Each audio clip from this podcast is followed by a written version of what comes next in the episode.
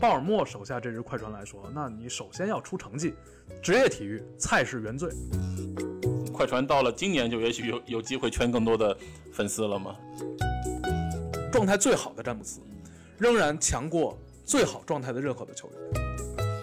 因为我觉得鲍尔默和其他的老板的绝对不同之处是在于他是打工皇帝。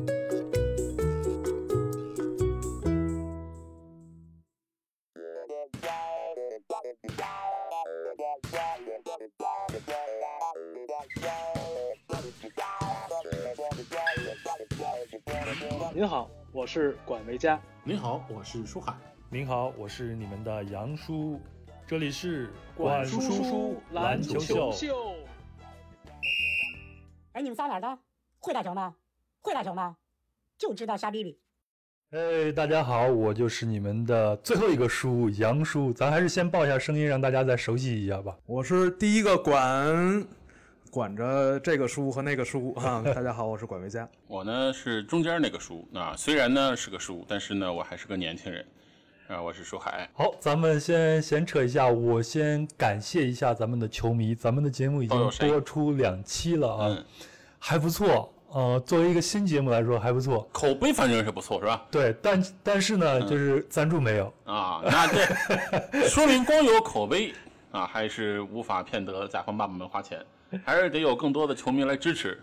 是，所以呢，我们的节目可以在喜马拉雅 FM、网易云音乐、苹果播客、小宇宙 APP 上收听。如果你想和我们去交流的话，可以在微博上关注“管叔叔篮球秀”，然后给我们留言就好了。那我前头提到那些平台也都可以去留言，我们看到这些留言就会和你回复和互动。嗯那非常欢迎大家去转发和评论我们的节目，让更多的人知道管叔叔篮球秀的存在。对，这么好的一个节目，如果只有你们俩听的话，实在是太浪费 了，呃，我接下来感谢两个球迷 好吗？就是他们俩吗？不是，呃，其实很多球迷还都是非常的热情啊，主要是表达了对管老师和舒老师的这种热爱之情。这些无情的吹捧我就不说了啊。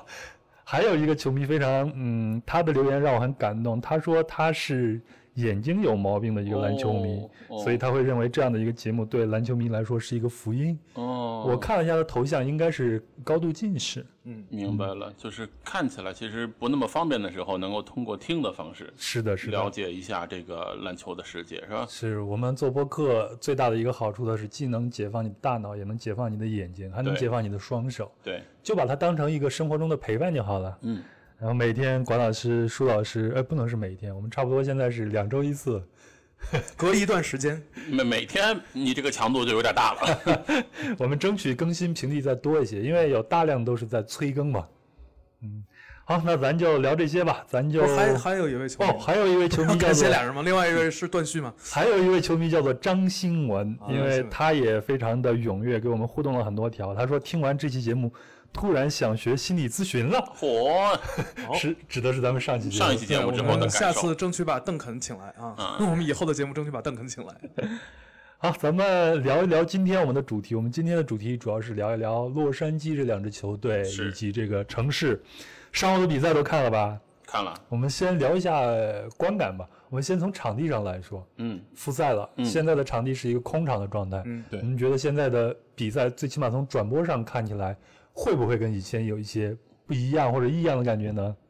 可能因为我和舒海都说过复赛之前的热身赛，所以我们实际上从我来说，我是很习惯了。其实现在这个场地，当然从球球员来说，他们肯定是有一个不适应的阶段。但是戴维斯比赛之后也说了，说我打的时候，当我沉浸在里边的时候，我就感觉这是一场真正的比赛，周围的环境对我已经没有什么影响了啊。所以我觉得，当比赛的质量上去之后，可能大家就不会太关心边上有是不是有真的球迷？当然，如果是这么激烈的比赛，今天复赛的前两场都是两分之差。嗯如果这么激烈的比赛，现场有球迷的话，当然会更好，气氛烘托的会更热烈。是但是没有球迷，比赛的本身我觉得已经足够吸引人了。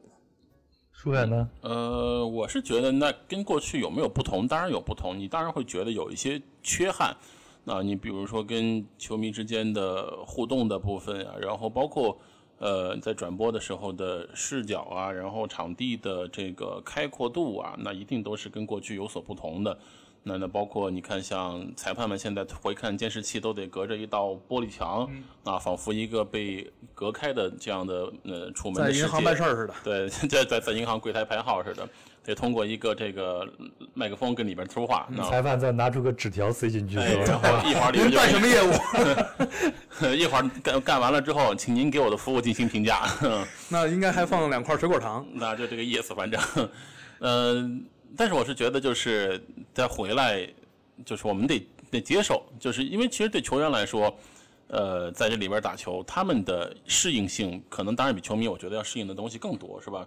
在一个相对封闭的环境来说，咱们之前也说了。对 NBA 球员来说，那是多么不容易的事情。那但对球迷来说呢，就是不能去现场看，但是呢，在呃家里看球啊，这个比赛终于回来了，而且还是以这样的一种相对来说呃高悬念的、高关注度的一样的比赛的方式来回来，我觉得还是嗯、可以至少满足你七八成以上的这样的一个愿景。我而且自己反正今天我就是正好，我就是在咱们现在录节目这个面前这台电脑上看的比赛。嗯，反正我看到比赛最后的时候，我是没有感觉说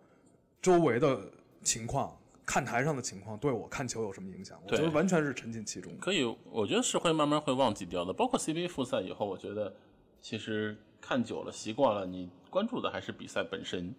呃不会去觉得那个观众缺了一下，只是偶尔镜头扫过，比如说 NBA 是虚拟大屏上的一些虚拟观众，会感觉比较搞笑。哎，就会觉得嗯，确实是一道奇异的风景线。 CBA 也是这样子嘛。嗯对另外，我今天特意有观察了一下啊，我觉得 NBA 这个场地做的比较好的一点是，它嗯场地上那个灯光应该是一个打的追光呃聚光灯那种感觉，嗯，所以在场就是看台以上基本上是黑暗的，嗯，所以可能就也是给舞台的那种感觉。对对对，所以就是给球员们造成的他们就是在舞台上去打球的这种感觉。对，就是因为他们周边用的那个环形屏，其实是现在好多演唱会、演出场合会用那种，就是带仿佛一张铁丝网一样的环形屏，就是它既是透明的，也是能够显示这个 LED 显示效果的。然后，所以这个应该也是，至少我觉得应该是可能第一次用在一个体育比赛当中，嗯，然后形成这样的一个环绕的效果。而且可能我们就是有的时候注意不到，呃，就是现场的时候，我看现场有记者在说，说 NBA 为了这个营造周围的效果呀，还是做了很多的努力。你比如说现场的音乐，然后现场的这种模拟球迷的这种噪音，是还是做了很多这样的努力的。对，嗯，就从电视观众上来说，我也感觉现在的比赛看起来比以前干净了很多，对，整体的流畅度要高了很多。对，其实我觉得应该整体都还好。CBA 时候我也觉得就是，反正跟我熟悉的 CBA 比赛差不多。但 CBA 呢，我是觉得因为呃场地跟原本是一样的，等于就是咱们就是用平时的场馆来用。然后 NBA 的场馆的变化呢，相对嗯还是较大一些。那这个点上可能会区别大一点，但是嗯。呃随着比赛越来越深入，而且就是球星们都发挥出了自己应有的水平的时候，我觉得那些东西就不重要了。嗯，我今天打开电视，第一个镜头看到的应该是第一节打了一会儿，看见是库兹马，嗯，然后我感觉库兹马身上的那个汗啊， 嗯，就像拍毛片的那些演员们身上故意撒的咱们那这样。这就这么说吗？怎么怎么就突然开启了这种？ 我我的意思就是，你会觉得他们的状态如何，体力调整的怎么样？反正我看王世鹏他们在解说的时候，嗯就认为大家好像长期不打比赛，刚开始的体力，就是对比赛的准备啊，还嗯是有一些小问题的。感觉因人而异。嗯你像今天，我觉得沙梅特，因为他就回园区的时间很短，对因为他之前确诊了新冠阳性之后，他练的时间就很短，然后就是明显的比赛感觉是很差的。然后呢，但有些球员，你像浓眉的状况，就是虽然之前受了一些小伤，但是因为湖人整体合练的是不错的，包括维特斯，维特斯这个状态，我觉得是让湖人队很惊喜的。那维特斯能够打出这个表现，就是说白了，隆多回来以后谁上不好说呢。维特斯是中间签的对吗？ 对，嗯维就特斯是对停赛之前嗯停赛之前签了，但是一场没打。没打。今天维特斯的场上的正负值正十七，对全队最高，也是复赛第一天的最高。所以今天其实我看的第一个镜头啊，可能你们都没看着，啥？因为是早上六点 半，哎我说的那场球，啊我说的鹈鹕爵士的比赛。嗯，看到第一个镜头呢，是他这不是旁边有这种虚拟的观众嘛？。对，然后当时虚拟观众席上有几个座位是空的，嗯，就是 这就跟 NBA 很多比正式比赛其有实人是迟一到样了的，就是会有迟到的球迷，有人迟到 了。对，然后因为我就是看到这个镜头，我就觉得，嗯就是实际上球迷也是一样，有的些球迷也没有准备好 对复赛，然后有些球员呢也没有准备好。说到第一场比赛，你比如说像啊、鲍尔其实停赛之前状态非常好，但是今天打得非常糟糕。然后有的球员呢，你比如说像雷迪克，今天复赛打得特别好，复赛第一场打得特别好。对于这些老球员来说，其实复赛中间的停赛给了他们一个休整的时间，我觉得这个其实对于他们来说是挺重要的。嗯，然后某些球员呢，你比如说像戴维斯，刚才说也说了，状态非常好。保罗·乔治在进入园区之后，嗯打出了非常好的表现。对我觉得这都是就是每个球员其实，在停赛期间，一个是他们所拥有的条件可能不太一样，另外呢，就是他们在停赛期间对自己的这种啊、应对的方式也不太一样。所以我觉得，其实就是好像刚才说，有的球迷开场的时候还没到，大家会逐渐的、慢慢的进入正常的感觉。嗯我觉得打到最后。这个湖人和快船的比赛打到最后的时候，我们已经感觉不到，就是中间休息了一百四十一天，感觉球员的状态还是在他们这个比较好的一个条件之上。如果我们只看数据的话，詹姆斯今天的表现应该不算特别的好。对，嗯其实我觉得今天这个比赛，两个队的老二打得都比老大好，是，是吧？全场比赛来说呢，詹姆斯当然最后时刻的攻防都是立下大功，这嗯个这没得说。那但是全场比赛来说呢，他的比赛效率，尤其是进攻成功率，就他自己而言是不高的尤。其是上半场比赛九投二中，然后就肯就第三节的这个时候，比赛分数一度被拉开，然后靠浓眉撑了很久。浓眉要不是连进那俩嗯两个球，三分球嗯是吧？浓眉连第三节末连拔进那八分球，把比赛给留住了。然后呢，梁纳德今天我就觉得他的投篮状况比热身时候其其实好挺多嗯的了。热身时候是投篮不行，但今天呢，经常有莫名的停球，嗯，就是突到一半半道运球节奏不好，就对节奏节奏不对了，感觉拖到半道，然后无法处理球了，往里给也给不了，然后呢就只能是扭身再找人，再勉强保持不失误。包括最后两个回合去面对詹姆斯的时候，其实有一个回合吹詹姆斯犯规，我觉得是挺勉强的。嗯，然后最后包括把最后一投的时候也是突詹姆斯没突动，再把球给保罗乔治，啊、所以呃 两位老大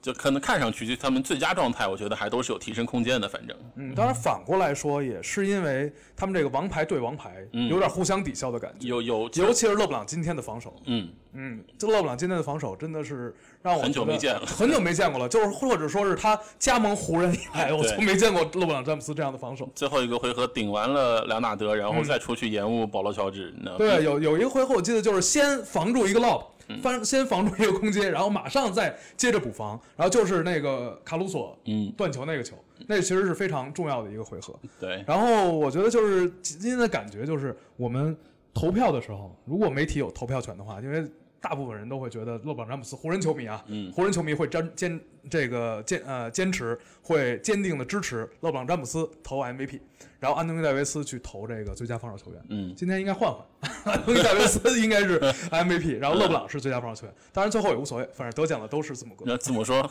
别闹 反了正，最后得奖的都是他。嗯都是我的。所以说这不就是今天腾讯转播的时候中场的一个新活动？嗯，议题不就这样吗？现役最佳球员是谁？然后舒海就提出了字母哥，对吧我就是提出一个观点让大家讨论一下。那那因为一一个球员当他能够包揽 MVP 跟最佳防守球员的时候，这个这个高度就非常之高了。嗯对啊，嗯之前只有乔丹和奥拉朱旺。对，但还是个两连 MVP，、就是你现在唯一能黑他的点就是他季后赛还不怎么样，对，只要他今年季后赛厉害了，嗯，字母这个人就已经要青史垂名了。 那詹姆斯呢？你感觉詹姆斯现在他的状态发挥到了几成呢？詹姆斯就是今天你，因为他也面对到有一些兰纳德防的回合攻的不好，是吧？然后呢，但是有一几有几个球攻框，包括下半场有一个球在篮下二次进攻的时候没打进，我是有点吃惊的，因为他他之前那两场球也没有让我感觉到就是身体上有什么问题。对，然后呢，其中还歇了一场，他第三场热身他是没打的，所以我是觉得体能状况应该是 OK 的，而且你看他的身形保持的如此之完善，呃，不知道是不是因为确实很久没有打正式比赛了，那可能慢慢的会好，因为他今年的这个头一场就等于是詹姆斯说的，就是明比较明白的是，他把热身这个阶段是当 training camp 来看的，就当训练营来看。那今年的赛季揭幕战的时候，湖人打快船的时候，嗯，他同样表现的也不好。对那当时就是被莱纳德其实面对面给比下去了。呃，但今天最后关键时刻能站出来，然后攻防两端都有表现的，呃，就像他自己说的，他是需要通过比赛慢慢呃的找状态的。然后之前我记得麦基说，他们需要打一些真正的比赛，麦基说他们觉得训练热身状态最多就是百分之八十，他们需要打一些真正的比赛，派一些真正的轮换，然后每个人上一个真正的你的比赛时长，那然后呢，你才会有的一个对比赛的实感。所以我觉得，嗯、毕竟是第一场，还是一场相对来说很久没打球之后的试探性的比赛呢。然后，呃，其中有不足的地方，但是肯定也有亮点啊、再往下看呢，我觉得湖人队目前的整体状况来说，还会是冠军的非常有力的竞争者的。其实对于大家来说都是这样，对于快船来说也是。对啊，这边他们路威、哈雷尔都没有打，人然嗯都没后贝弗利和沙梅特也回来没多久。嗯，呃，大家都是处于一个百分之八十的状态，但是就因为处于百分之八十的状态，第一次复赛的第一场能够打出这样的比赛水平，然后包括最后打出悬念这样的结果，我觉得已经是让大家非常满意了。对呃，我觉得如果说湖人和快船两个队相比的话，我现在还是认为快嗯船队可能在这种对位方面，然后深度方面，可能还是占据一定的优势。啊嗯今天缺少那么多人，然后还是能和湖人打到最后，呃，尤其是能在戴维斯其实已经打得非常好的情况下，当然，我觉得到了季后赛，如果在西部决赛两支球队碰面，戴维斯这个点确实是快船必须要解决的一个，很难解决嗯很很难解决，然后但是必须要解决的一个问题。我觉得如果两相对比的话，可能还是快船稍微占据一点点优势，但是问题就是勒布朗詹姆斯这个点，嗯他会爆到什么程度？我觉得如果说勒布朗詹姆斯打出核武器一般的表现的话，那他仍然就是湖人还是会占据一点点的优势。对就是说湖人这个点，他现在等于詹姆斯成为了一个变 量，就是说他这个点、他能爆成什么样，嗯，就是决定最后快船和湖人谁能赢球的关键。詹姆斯以前从来都不是一个变量，对而是一个恒定量。是的，还行，我觉得他他就整个赛季来说，嗯，是还是一个恒定量，就是今天发挥到这个比赛的水准，那因为是给了人很多的想象空间的， 是就等于今天这个发挥，你他得分上再翻个倍，嗯，他也能做到，是吧？所以就这个是一个，我觉得是一个增长的空间。然后，呃，我是觉得这场比赛最后的这个胜果对湖人来说会非常重要，因为这场比赛赢了之后呢，其实因为他们和快船的六点五，六点五个胜嗯场，还剩七场球，对，他们赢六点五个胜场只，要他们再赢一场，然后快船再输一场，他们就锁定西部第一了，是嗯啊，这个结果就很重要。然后呢，同时他们会把快船推到一个排名争夺战当中。对，那这样的话呢，快快船因为输了这场球之后，离决心对就差一场。快船的消耗就有可能在未来这段时间比湖人要大得多。那这个是湖人队的一个优势，我觉得还是就是后边儿湖人可以歇了， 就是等等于就是锁定西部第一之后，甚至现在就可以让勒布朗詹姆斯得到更多的休息的时间。就像阿联一样，常规赛第嗯二阶段我一开始没去对，都行。但是现在是季后赛，如果你让他歇下去的话，他还能不能打出像刚才管老师说的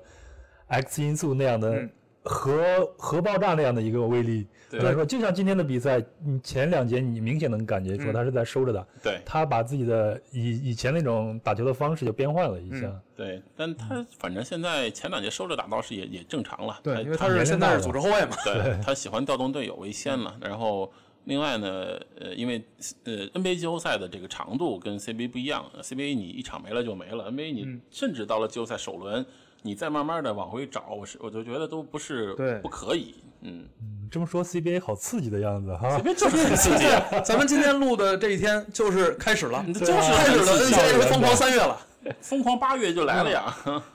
管老师，我问你一个问题，你还会认为詹姆斯现在是联盟第一人吗？我觉得这样，这个问题的答案可能有点故弄玄虚嗯啊，但是我觉得就是最好的詹姆斯，就是状态最好的詹姆斯，嗯仍然强过最好状态的任何的球员。嗯，就是说，你詹姆斯如果发挥到百分之百，他比发挥到百分之百的字母哥要厉害，比发挥到百分之百的莱昂纳德要厉害，我是这么觉得。但就是是在三十五岁的年纪，他还能不能，或者说常常能不能发挥在这样一个对常常发挥成这样，在一个七场四胜的系列赛里面，嗯尤其是面对快船这样的对手，嗯，因为快船打球人太多了啊，然后能够对上詹姆斯的人也是有啊，是吧？你开始的时候先用莱昂纳德，然后后边的时候他可以用不同的防守方式、不同的人来防詹姆斯。我觉得面对这样的对手，然后在这样的年纪，还能不能在一个七场四胜的系列赛里边一直保持那么好的状态，这是一个疑问。对，因为这个事儿就是，当然球迷爱讨论了，因为我是觉得，呃，嗯是公说公有理，婆说婆有理嘛。那每个人都有支持他的理由，然后很多人呢是认为，呃，他只要一日不退， 这个事儿你就不能把他从王座上给蹬下来。那、但其实你得考虑到詹姆斯也有呃七年没有拿 MVP 了，是吧？他上一次拿 MVP 还是一三年的时候，对也是挺长的一段时间了，说明新人还是在不断的崛起。然后库里、杜兰特都打出过可以和他在单赛季去比肩的表现。那现在的挑战者，当然我觉得最强的，就全季发挥来说，字母确实是那个比较突出的候选人。那就是到了其实眼前这关卡，然后呃，真正的要去再比拼一把的时候了。而且呢，季后赛很可能会提供给这几位球员在一个正面去对抗的舞台嗯啊，然后他们也会有很多彼此去正面交锋的机会。馆长说的那个，我同意的是，像今年他们三月份打雄鹿那场球，嗯，詹姆斯三十八分、八篮板、八助攻，打而且雄鹿直接防字母，那呃那个比赛的发挥，那就是他就是比天下任何人还都厉害的那个状态。嗯啊，但就是说他的体能状况，从一整个赛季来看，似乎不足以像字母一样每个晚上去砍一个三十加十五之类的比赛数据是回来。所以这个是呃，看看呃是三十五岁的人的比赛方式更智慧，还是二十五岁的人更有冲劲儿啊？其实我觉得到了季后赛，可能要比的是这么一个。呃，不同年龄段之间的不同呃篮球哲学的较量，而且我嗯觉得非常有意思的是，就是咱们现在说到的 NBA 最好的几名球员，嗯，他都是在比赛之中会直接对位的。嗯，你比如说，就是今天的勒布朗和小卡，嗯能直接对位。嗯然后刚才说到上一次三月的时候打雄鹿的时候，对詹姆斯和呃这个字字母母嗯直接哥对位。然后包括去年猛龙打季后赛，嗯对季后赛东部决赛打雄鹿的时候，就是因为第三场开始，小卡直接去防字母了。主动请缨，对，直接把雄鹿的这个势头给中断了。所以我觉得今年就是几个球队的王牌都能在比赛之中直接对上，这是非常好的一个看点。站在湖人的角度来说，你会认为这支快船队，无论是从战绩上来说，还是从影响影响力上来说，都是湖人队史上最犀利的一个对手吗？关老师，现在这支湖人队，那去年连季后赛都没进，然后今年刚刚有了戴维斯，但是我觉得湖人队他不能单纯的用成绩哎来嗯论他，更何况这个赛季他战绩还是不错的嘛。说我觉得是这样的，就是湖人队史上嗯最犀利的对手，那到目前为止一定还是凯尔特人，嗯啊，一定还是凯而尔特且一人，直 输，一直对没进反正是反正是输的赢多赢的少，嗯那那但是呃，今年的这个湖人和快船的这个局面，是我觉得洛杉矶篮球历史上城市内部的最好的局面，嗯啊，就是这个势均力敌才是好的爱情，没是吧错，呃，那他们就是终于到了势均力敌了，因为、呃，湖人其实大家也知道颓了有那么几年了，颓的那几年呢，不仅是不进季后赛，而且战绩上被快船已经压了好多年了。嗯，在面对面的战绩上，他们应该连续有六年都输快船，对，到上个赛季，经常一输输二十多分儿，对，还有好多零比四被横扫的赛季，上个赛季二比二平，今年这场赢完之后二比二平，连续两年当詹姆斯来了以后，终于是跟快船旗鼓相当了啊。然后你要再往前数，那当然就都是湖人的天下。从快船搬到洛杉矶开始的前二十八年，每年两个队之间的彼此交锋，快船就赢过一次，其他二十七年湖人最少是二比二，其他全都是大比分的领先啊，有的时候就是一年打五场赢五场，那就是因为快船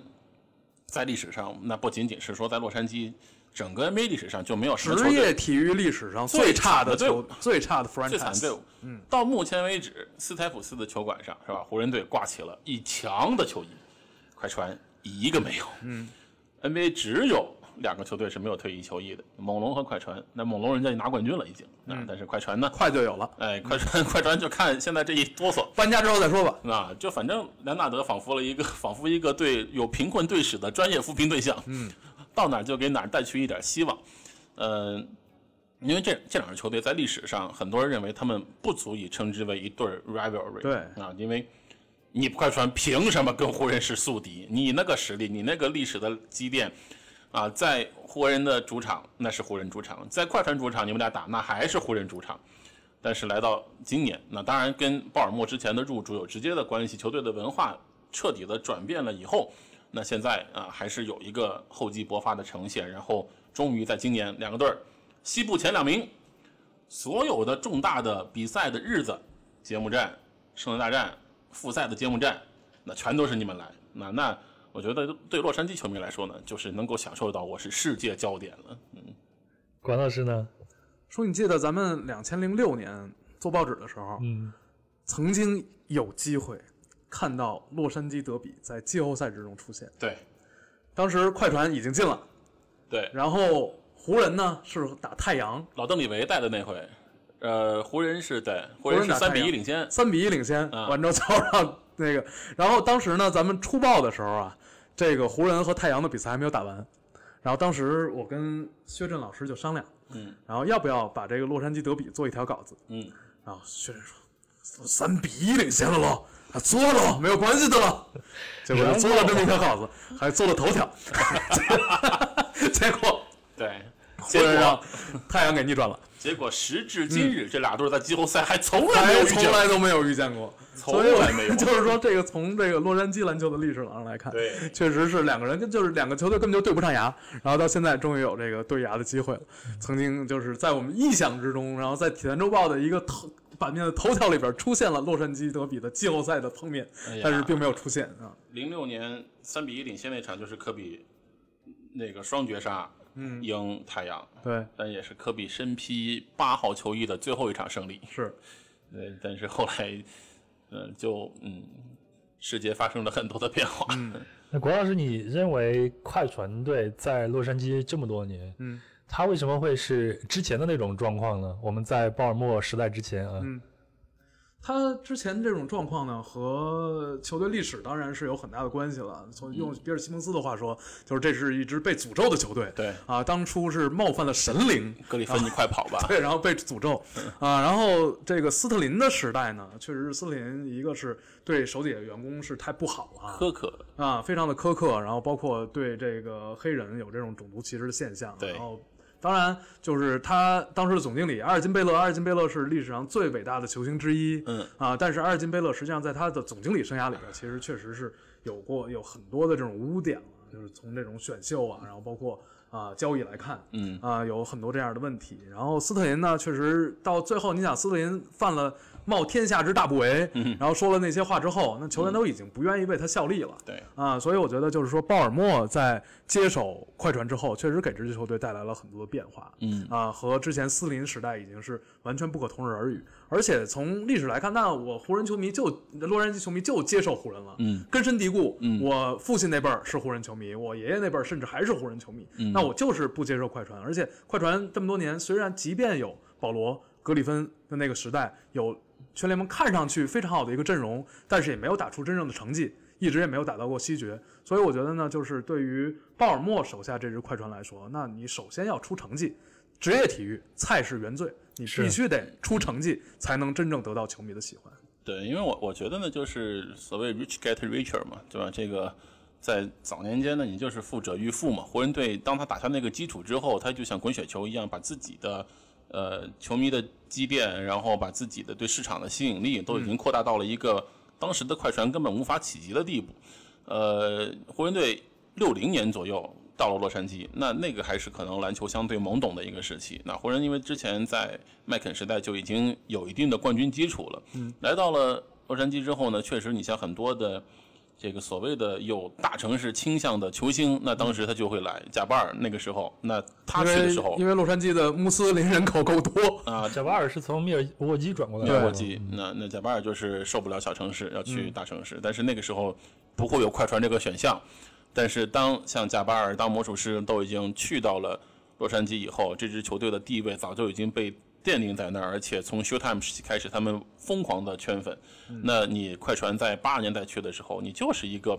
寄人篱下的小弟弟小角色，是吧？你就只能是这个人家吃肉，你能喝汤就不错了。呃，就得是有一些，你想象一下，在那个洛杉矶的城市环境里，得是一些很特殊的人才会说，那我不喜欢湖人，我要喜欢快船。你很难想象，就是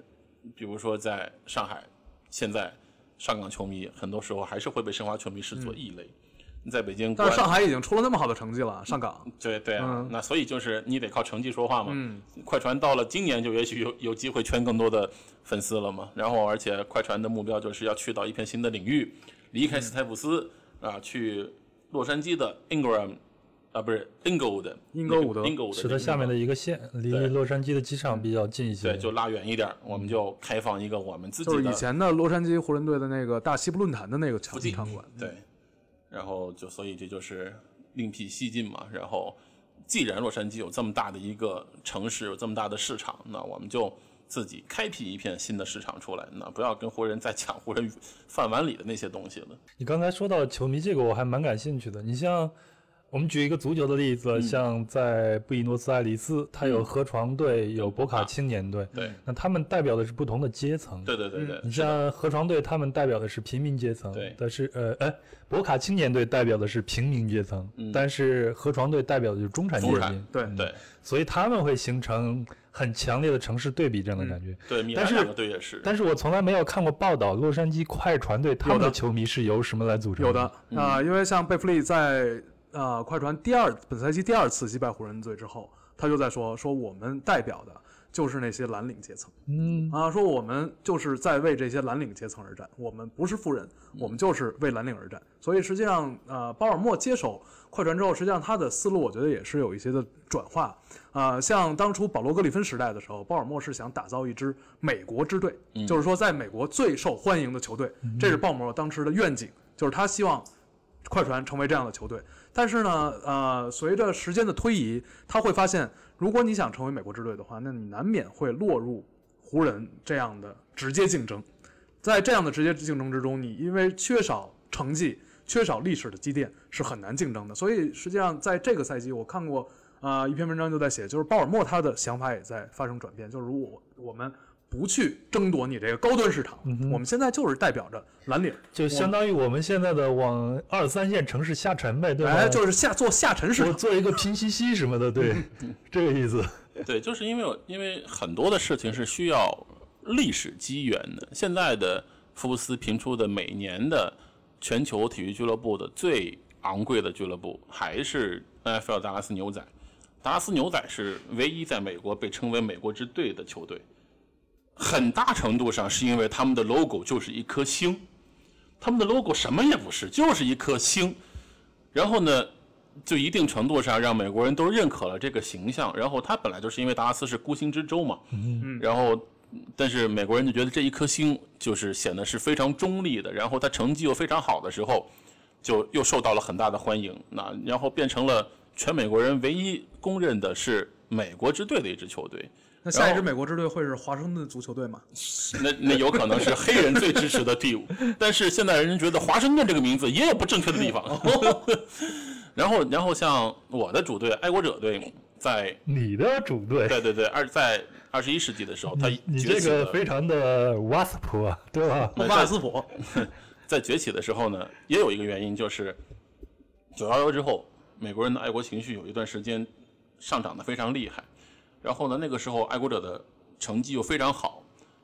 然后呢，所以变成了一支在那个时候突然得到了全美范围很大支持的球队。如果没有这些因素的话呢，你更多的要获取的还是你本地的所属地区的球迷对你的支持才是比较现实的。或者就是像快船这样，就是我没有这样的历史机缘，那确实是无法得到全美国人民的支持，啊可能只那我能就得到放弃一部分市场。乘风破浪的解释，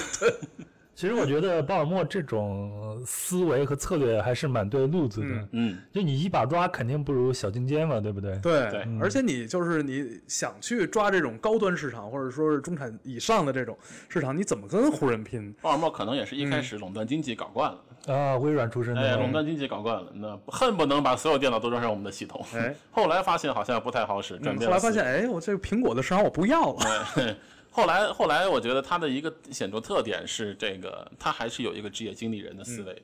就是因为我觉得鲍尔默和其他的老板的绝对不同之处是在于他是打工皇帝出身，黄金嗯，金领儿，对，就是别的老板呢，要么就是家族产业，自己要创业对，要么就是创业成成才，要么就是一夜暴富，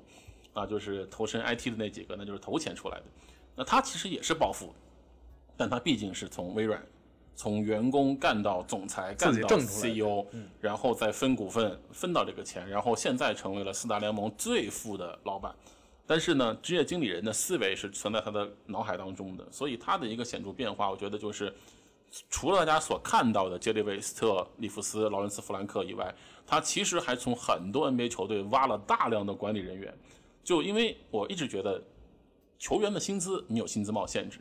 但是管理层的配置的豪华度、富裕度，它是不受限制的。嗯，你给这个地方注入更多的能量的时候，你终究是会收获很多的啊。那我觉得这两年快船的这个稳定的起步，跟这件事情还是有挺直接的关系的。嗯而且我觉得鲍尔默他作为一个职业经理人啊，或者说是历史上最成功的职业经理人，嗯他的这种思路的转变还是很快的，稍就等，是他你可以稍等，管老师嗯，你所指的历史上最成功的职业经理人，指的是他在 IT 业的在这在种微软的时候 OK 啊，就是他确实是打工皇帝。如果一说打工皇帝的话，我觉得鲍尔默确实是做不二的人选。如果只有一个打工皇帝，那就是他。 对，就是不二的人选啊。那就不我是觉得那句他的这种就是思路的转变，或者说他承认自己过去犯错的这种态度，嗯，还是非常值得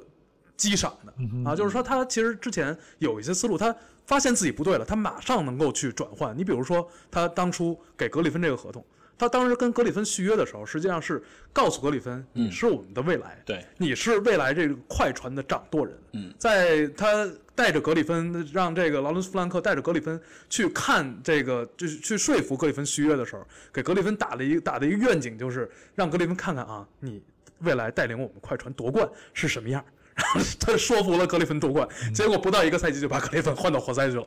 然后包括就是发现格里芬和保罗之间会有问题的时候，当然保罗当时自己也是想走啊，发现有问题的时候，他能迅速的去解决问题，然后迅速地转变方向。我觉得这个其实也是人家的一个本事。这是非常职场化的一嗯种做法嘛，就是发现问题我马上就去解决问题了。对啊，然后该砍的就砍掉，是吧？一一点儿都不留情面。哎，我们说说湖人队，那湖人队老巴斯家族他们现在还有其他的生意吗？还是主要就是没有以湖人队为主？现在两个队的老板这个方面应该都没有什么其他的生意了。因为巴尔默算是功成身退，他完全可以在他有二百一十四亿美金，如果我没记错的话，那不止了，那就是四百一十二亿。他现在已经在已经好富好富了。现在鲍尔默今天去现场看球了。对今年我看他应该是全球第十一的富豪。嗯嗯，然后鲍尔默今天去现场现场看球，其实也还是可以说两句，好就是他怎么去的，哦他为什么能去？他不用接受隔离吗？啊就没有证儿是吧？ 对他，他不用接受隔离吗？嗯啊，这是一个，就是今天出了这条消息之后，然后所有人的第一反应嗯就是他为什么不用隔离？要么就是他隔离了，嗯，要么就是 NBA 给某些人开了特权，对，是吧？ 那那那我确实爱篮球啊，从就是从对这个来看，就是确实爱篮球。投入，嗯就是里弗斯在二零一四年鲍尔默买了球队之后呢，里弗斯做的第一件工作就是了解自己的老板，嗯，因为当时里弗斯还是球队的总裁兼主教练，然后呢，他去找鲍尔默聊了聊，说你最近就是除了买下我们球队之后，你别的工作在干嘛呀？鲍尔默说在 散财，嗯 就是他做了很多就是类似于社区援助之类的事儿，嗯然慈后善呢，对，在慈善方面，包括在呃底特律，他的老家，在他生活的地方西雅图，然后在洛杉矶，都在去致力于消除种族隔离、种族之间的这个呃隔阂，呃，一定程度上就是完全要去修补快船之前的那个烂形象啊。那贝斯特林那个形象，快船队一度是被吊到了谷底的。然后呢，另外就是在场边用自己的亲身的展示自己的热爱、投入，那然后就一定程度上就像当初的马克库班一样，永远每场比赛坐在那固定的位置，然后以一个疯狂态度的去给球队加油。所以我觉得快船这几年的迅速崛起呢，还是证明了从一支球队要好呢，不仅仅是说球员好，没错，就行，这是得从根儿上，然后有这样的一个根儿，你才会有杰里韦斯特说我愿意来帮快船一把试试。那当然，他也想进一步，还想证明自己一回。那就是人们都在勇士队夸赞勇士成功的时候，韦斯特感觉到自己没有得到应有的赞许，然后决定再扶植一支球队起来。嗯、但是如果没有鲍尔默在，如果是斯特林在的话，我相信这件事情就不会发生了。而且鲍尔默经常去更衣室里边跟球员聊天儿，嗯，然后跟甚至跟球员训话，然后球员就说说听一个百亿富翁说话， 这是感觉不一样，就是看看百亿富翁是怎么想的。毕竟平时都是跟一些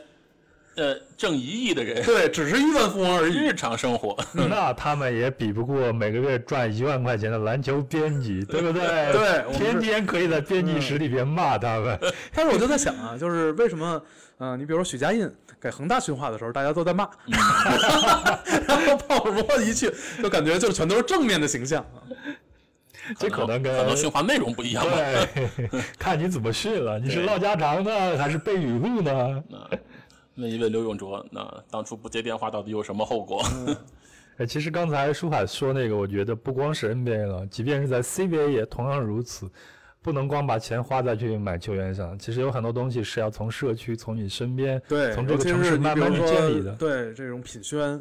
是吧？你把海报做得漂亮点儿， 嗯，然后口号这个这个喊得 slogan 响亮想得好一点，喊得响亮一点，对能能吸引更多的球迷的关注嘛？嗯对这方面的钱应该增加投入嘛？对，切尔人今年在这方面在中国做的特别好，嗯 特别的在我们这儿花了大力去宣传。那那其实这个是球哎队的，你已经你已经是七六人中国官方代表的形象了，现在。为什么？嗯，球迷说你老夸七六人，然后对嗨七六人感情特别的深。他那个社交媒体做的确实是，我也偶尔也看一下他们的对啊那些互动啊，什么做的很棒啊。嗯，而且塞博尔拍的 vlog 拍的水平老好了。 嗯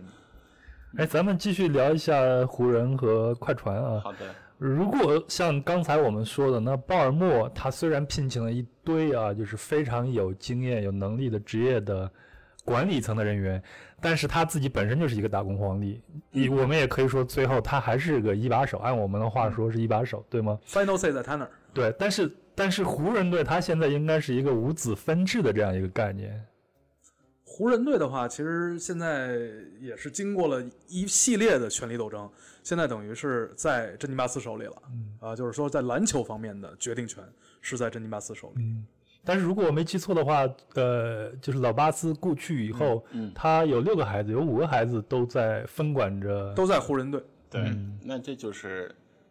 家族内部的嗯问题。但是他就是分管的不同的领域啊。你比如说，有的是负责就是跟媒体的关系，然后有的是负责这种所谓的就是叫篮球的这个篮球事务的决定权。对之前是在小巴斯手里，吉姆巴斯。对吉姆巴斯手里，等于现在是一系列的斗争之后，终于到了珍妮巴斯手里。珍妮巴兹是用什么样的手段和方法夺得最后的这样一个胜利的呢？ 就是向大家展示金金巴巴斯不不，行， 就是向大家展示金巴斯真的不行。嗯，金巴斯也还很得说了争气。你你说我不行，我就还真的不行。那这个事儿就是你到了，已经到进巴斯手里，如果他行，嗯，你就薅不出来，是吧？只有他不行的时候，家族才会重新讨论这件事情，那对才会重新考虑是不是还得把这个事儿给珍妮。嗯，那确实从目前来看，呃，虽然魔术师在这很短暂，但是呢。珍妮跟魔术师的合作期间，把勒布朗能给弄来，还是对决定性的一步。是那那珍妮巴斯不是没有不是没有问题啊，他也是非常任人唯亲的一个人。呃，他所相信的人，你可以去数一下，罗伯·佩林卡是因为科比，嗯，魔术师就是完全因为魔术师，他觉得他就是一个可以相信、可 是以因亲为近他的爸嗯人。那然后，呃，兰比斯的媳妇儿是他的闺蜜，闺蜜，他对兰比斯非常相信。比尔·兰比兹吗？呃，科特兰比斯，科尔特就是以前那个给晾衣绳的那个，对，就是被迈凯尔撂掉撂倒那个，就后来也当过湖人助教的那个，就这些人，不管行不行，他都非常相信。那这两年他的这叫运气用人不疑，疑人不用。就是他所非常相好的一种策略啊！对啊，就所以你什么事儿都可以从两方面说。他所他所相信的人，一只手就能数得过来。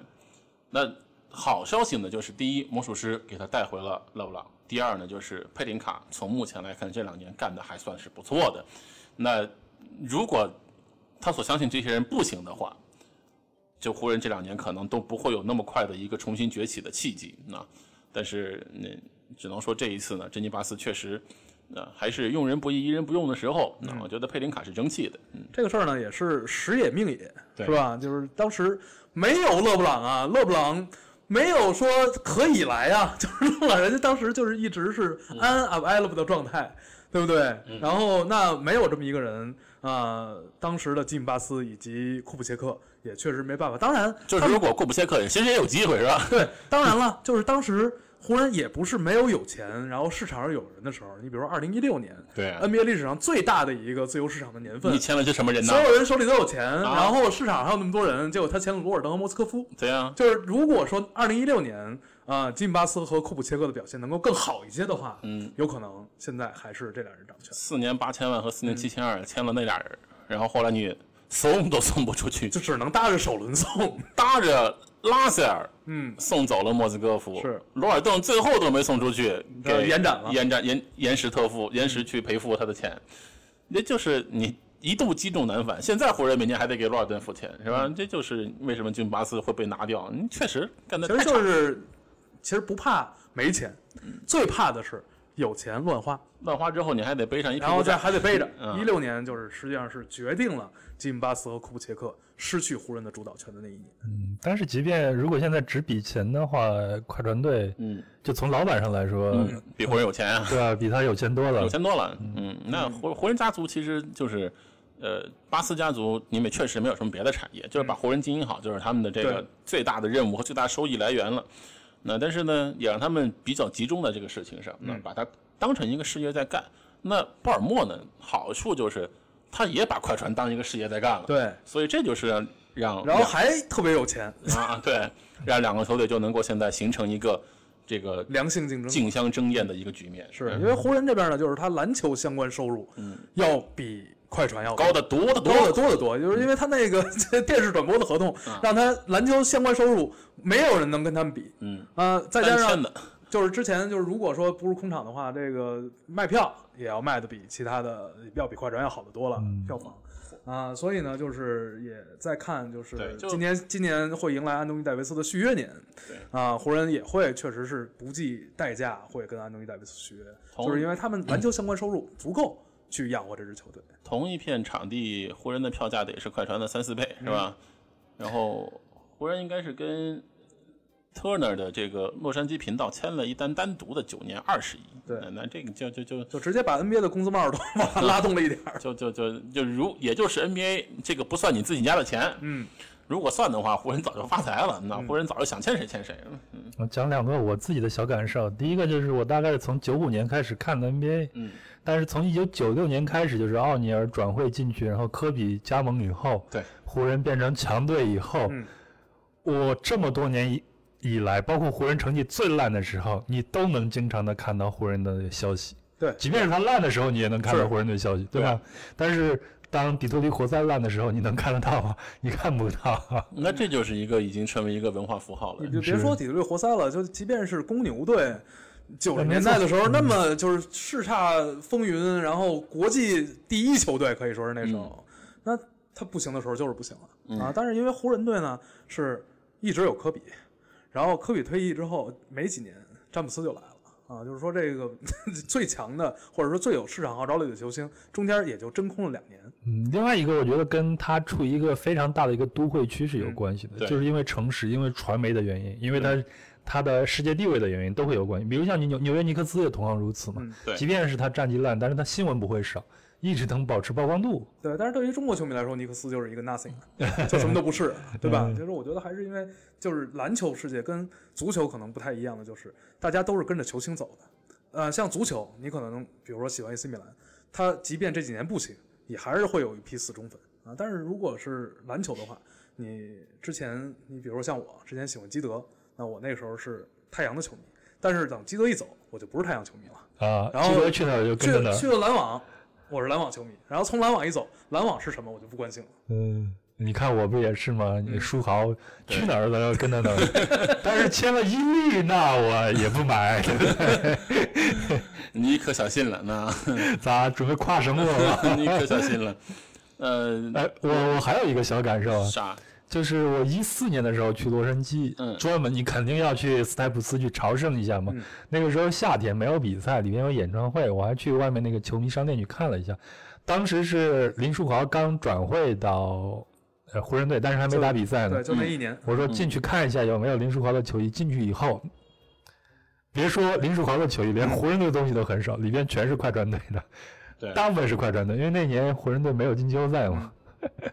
所以那年可能对快船的球迷来说是一个扬眉吐气的时候。嗯，对，快船其实过去几年还是有有这么一些在战绩上翻身的迹象，那是因为得益于湖人队自己沉寂了好长一段时间了。是，但是我是觉得呢，这个首先洛杉矶市场够大，然后其次呢，湖人队一定程度上还是做到了已经成为一种文化符号了。和尼克斯不同的之处是在于，比如说纽约洋基，那么多人戴洋基的帽子，他们不需要知道洋基是什么啊，然后已经变成了一个潮流的一部分。在这个基础之上，那这个球队的价值就已经很厉害了。我是觉得你像呃纽约洋基啊，洛杉那矶，你指的这种就是一种文化上的破圈了，对吧？对啊，因为湖人队就是一定程度上，我觉得已经实现了这一切。那当然就跟科比哪儿也没去，在这二十年在呃文化频频在彼此破圈的那个时间段上，然后科比一直像一个这个呃湖人队的一个图腾一样去在那儿戳着，然后帮球队去实现价值的扩大，然后加上又有这么大的一个城市的基础，那加上洛杉矶又是一个世界所好奇的城市，是吧？它毕竟是好莱坞的所在，没错，那那就一定程度上几方面因素叠加起来，让湖人变成了一支在呃影响力上全 NBA 我觉得是绝无仅有的一支球队。而且我觉得，就是像湖人和凯尔特人这两支 NBA 的球队，就是你会知道，你对他们特别有信心，就是你会知道他们不会让你等太长时间，他就会崛起的。我觉得这是和尼克斯一个特别大的不同啊，就是尼克斯你对他没有这样的信心，因为他有一个那样的老板， 是吧？然后湖人和凯尔特人，你就即便是湖人过去几年都没进季后赛，你会知道他们再重回巅峰，不会让你再等太长的时间。湖人球迷也等了蛮久了，对 啊，就是这已已经很久了，就是这个已已经经蛮是久了嗯湖人历史上等于没进季连续没进季后赛年份最长的一段时间湖了。人嗯过去没进的连续记录只有两年，对就是只最多只空白两年，第三嗯年一定进季后赛，是，这次已经是六年了。但是你看，刚进了季后赛嗯就是西部第一了。所以管老师刚才说这个，他的管老师在说的时候，我脑子里边就在疯狂的转。我突然想起来，我操，从九十年代末开始到现在，纽约尼克斯还真没有啥让我印象特别深的时候没了嗯有。呀，范甘迪以后他们已经换了十三任教练了，就是从零三年到现在，他们换了十三个教练，最近的八年他们换了八个教练，我我们黑洞。啊我们在看《老友记》的时候，经常能看见 Joy 嗯会穿上纽约尼克斯的球衣嗯去看比赛。尼克斯和湖人是出现在电影里边最多的 NBA 球队，那这是毕竟毫无疑问的。毕竟拍摄全职都是在纽约和洛杉矶，尤其是我觉得尼克斯可能还比那个 LA 的比湖人多一点啊。嗯可能是斯派克里主导。呃，你看美剧《摩登家庭》里边，最起码要出现过两次，对吧？嗯对，还有以前湖人队那个球星 Fox 还还去客串过，库夫斯，对那人家就好演戏嘛。对，人家现在本来就是演员，近水楼台了，主要是好莱坞这个也给整个洛杉矶会有一些加成了。对，一定的，嗯，洛杉矶现在大概有多少个职业球队？八个呀，四大联盟各俩，不算不算足球不的。算足球。嗯，呃，其实洛杉矶在大概五年以前，橄榄球是真空的，但是公羊和闪电在这五年之内都搬到洛杉矶了，因为都是觊觎洛杉矶巨大的市场，就分别的从这个圣路易斯和这个圣迭戈又搬到了洛杉矶。那当然了，这个公羊以前就是洛杉矶的，就是球队，但是呢，整体来说，这个球队现在已经算是达到了一个城市或者说一个地区在美国所能达到的球队编制的上限了。那最多也就是这样，纽约应该也是八个。嗯洛杉矶呃怎么能消化这么多的球队呢？是因为它的人口，还是因为它经济？呃，我是觉得就是，当然关系最大的就是你看这个地方到底有多少的商业购买力，有多少的球迷群众，有钱。对，有有人有钱，嗯，那你就有这样的机会。另外就是美国人愿意往体育方面花钱啊，嗯就我觉得就是呃最基础的一个数据就是美国美国人这个有百分之二十多的收入是会花在跟体育相关的事情上面，嗯，我觉得这个是一个最大的基础啊，就是他愿意把自己的钱花在体育上面，愿意去现场看比赛，然后愿意你比如说看一些付费的比赛，然后会去买这个相关的纪念品嗯啊，就是说这篮球周边的东西，然后再加上洛杉矶这个地方呢，它的购买力又很强。啊，你比如说这个它的这个人均的收入，然后可支配收入嗯啊，是吧？现在叫可支配收入又很多，然后可支配收入的百分之二十又花在体育上面，所以就能养活这么多的体育。嗯这个百分之二十是一个人均数字是吗？对，哦，那相当惊人了。是，啊，等于啊因说为美国人其实他不吃存钱呀，吃的很简单，对吧？然后嗯主住要是我觉得主要就是不不嗯不不存钱，有不钱存就花钱完，嘛。对他这种消费消费的观念，他就觉得应该把钱花在这个体育方面，嗯一方面让自己高兴，另外一方面让自己健康强壮。嗯，而且像洛杉矶、纽约，包括湾区，甚至连旅游的人中都有很大一部分你会去参与体育比赛的观赏，会啊，我就是这样子的，对啊我去我也会去看看，对最啊起码我要去球馆参观一下嘛。所以一定就是这样的，因为你的人流量、客流量、旅客量，加上你的当地的居住量，一定是非常的有这样的基础。然后，包括这两年为什么湾区的这个球队的实力都有明显的上升，嗯，有钱啊呀、可支配收入多呀，那勇士队那有这么多的钱可以大造球馆，然后搬从奥克兰搬到旧金山，那嗯所以就说如果明年还是空场的话，勇士这边哭的最厉害，流的眼泪最多。嗯，勇士队毕竟已经把球票做成了一款理财产品， 未来三十年的球票都卖掉了。对，那在洛杉矶呢，我是觉得确实本身就是大都会，然后另外呢，呃，又把体育的故事就讲得非常的悠久，而且呢让人回味。那包括你在呃像棒球上，他们的天使和道奇人有在一条公路的两头，就称之为公路德比。那呃，篮球呢，就像现在这个故事也终于讲到了他们可能最华丽的一个对决的篇章。那今年的洛杉矶篮球故事，我相信一定是有好多人想要再听下去的。所以，呃，有了这样的一些呃这个文化基础做铺垫的情况下呢，我觉得可以想见呢，这种事情是一个良性循环，而且球队也会更加用心的去经营队伍，然后呢去啊、产生自己的一些文化属性，然后再扎根球迷。毕竟你已经打下了这么好的基础，是嗯尤其是像快船、湖人这两支球队，你已经是啊、西部之巅的两支球队了嗯啊，就等于你已经有了非常好的基础，你已经有了舰队的基石，你就一定会在上面添砖加瓦。啊嗯那这么来说啊，就我们现在的北京，嗯今年的首钢和北控，啊，这也应该是历史上 最辉煌的一年了，对啊在同一个城市。首钢和北控，我觉得就是因为有了故事。嗯就不光是战绩，是因为有了马布里和孙悦的故事但。这个故事好像还短了一点，是短了一点，那但这就是因为我们联赛本来也短嘛，对啊，这北对控的历史也并不就长，啊就更。短了，是吧？那北控确实是一支，说白了，在今年之前，那没有什么历史可言的球队，也从没来有什么关注度。没进过季后赛，那也没有现场多少球迷，但今年北控的上座率跟以前就不一样哎，，你知道吗？我觉得就是北控和首钢跟快船和湖人确实挺像的。有你一比如定说相似之，处对你比如说比尔·西蒙斯啊，他当时就是呃买了快船的季票，对，然后他就说说你看我有快船的机票啊，如果这一赛季打湖人四场，我把这个机票都卖给别人，就是把这个机票的权利都卖给别人，就给赚回来了我这机票就回来了， 是吧？然后我呢，就是近两年我已经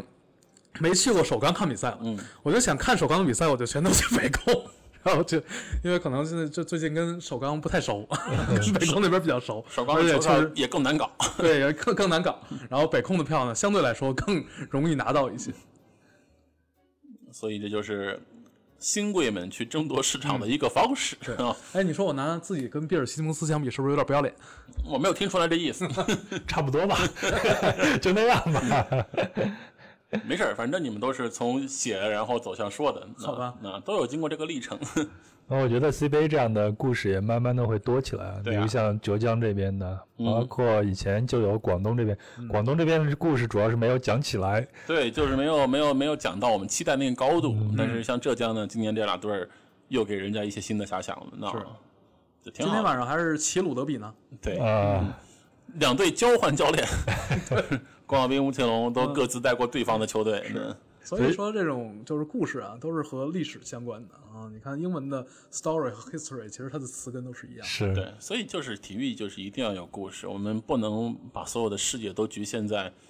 比赛排名啊、输数赢、据球啊，星，对，对，这些这些都是过眼云烟，真的，谁第一谁第二，那你你球迷支持谁，在心里他就是你心中第一，是吧？但是呢，那些故事带给你的这个感动，才是你真正能够对人生有所影响、有所突破的。所以我建议腾讯中场那样的球迷 PK 那样的活动就不要再举办了，应该像我们这样多来讲讲故事，对不对？就是嘛，我觉得咱们比这他们那个有意思多了。啊所以我就是 对品味需要改善，但是这个事儿是需要时间的。嗯，包括 CBA 也同样，它可能更需要一个 long story，就是一个很长很长的一个故事，嗯这个路都要慢慢走的。对啊故事会慢慢的变成历史。对啊，CBA 是个年轻人嘛，年轻人的故事就会少一些嘛，但是他人生当中就会遇写会就会写出更多的故事来。嗯，好，那咱这一期就到这里吧，给大家告个别，拜还拜有拜一拜好，给大家拜个晚年。啊， 拜个早年 好吧。啊，反正我觉得这个 NBA 也复赛了，对然后 CBA 也季后赛了啊，确实是我们熟悉的这个星球重新的转动，就是慢慢地是篮在启球动蓝色慢慢地这个在启星球动慢慢对的在开始。证明了啊一切在好起来。对，嗯所以我觉得就是大家享受其中吧，啊，不管是你喜欢也好，喜欢的队赢球也好，输球也好，至少有比赛看了，大家就享受在里面吧。管老师，你真讨厌！你刚才说这句话，竟然让我有一点小小的泪目。现在的眼泪窝那么浅 呢？至于的，至于因为因为篮球已经开始了，但是我们做旅行行业的，我们还是出不去啊。哦原来是初中这个心情， 原来哭不是因为感动， 是因为想起了自己的经济还没有恢 复。好吧说会的，会的啊！一切我们都先好搞一些国内游好不好？你永远永远抱有希望对对，对否则的当话，然嗯你的人生没有办法支撑下去的。好，那最后还是要告诉大家一下，您可以在喜马拉雅 FM、网易云音乐、苹果播客以及小宇宙 APP 上收听我们的《管叔叔篮球秀》，一定要订阅啊，多给我们评论，嗯，特别是在苹果播客上给我们多一些评论和打分，要打个五星哦， 谢谢亲。还有就是在微博上关注“管叔叔篮球秀”，都可以给我们评论，我们会和你互动的。非常感谢大家，我们下一期见。拜拜拜拜。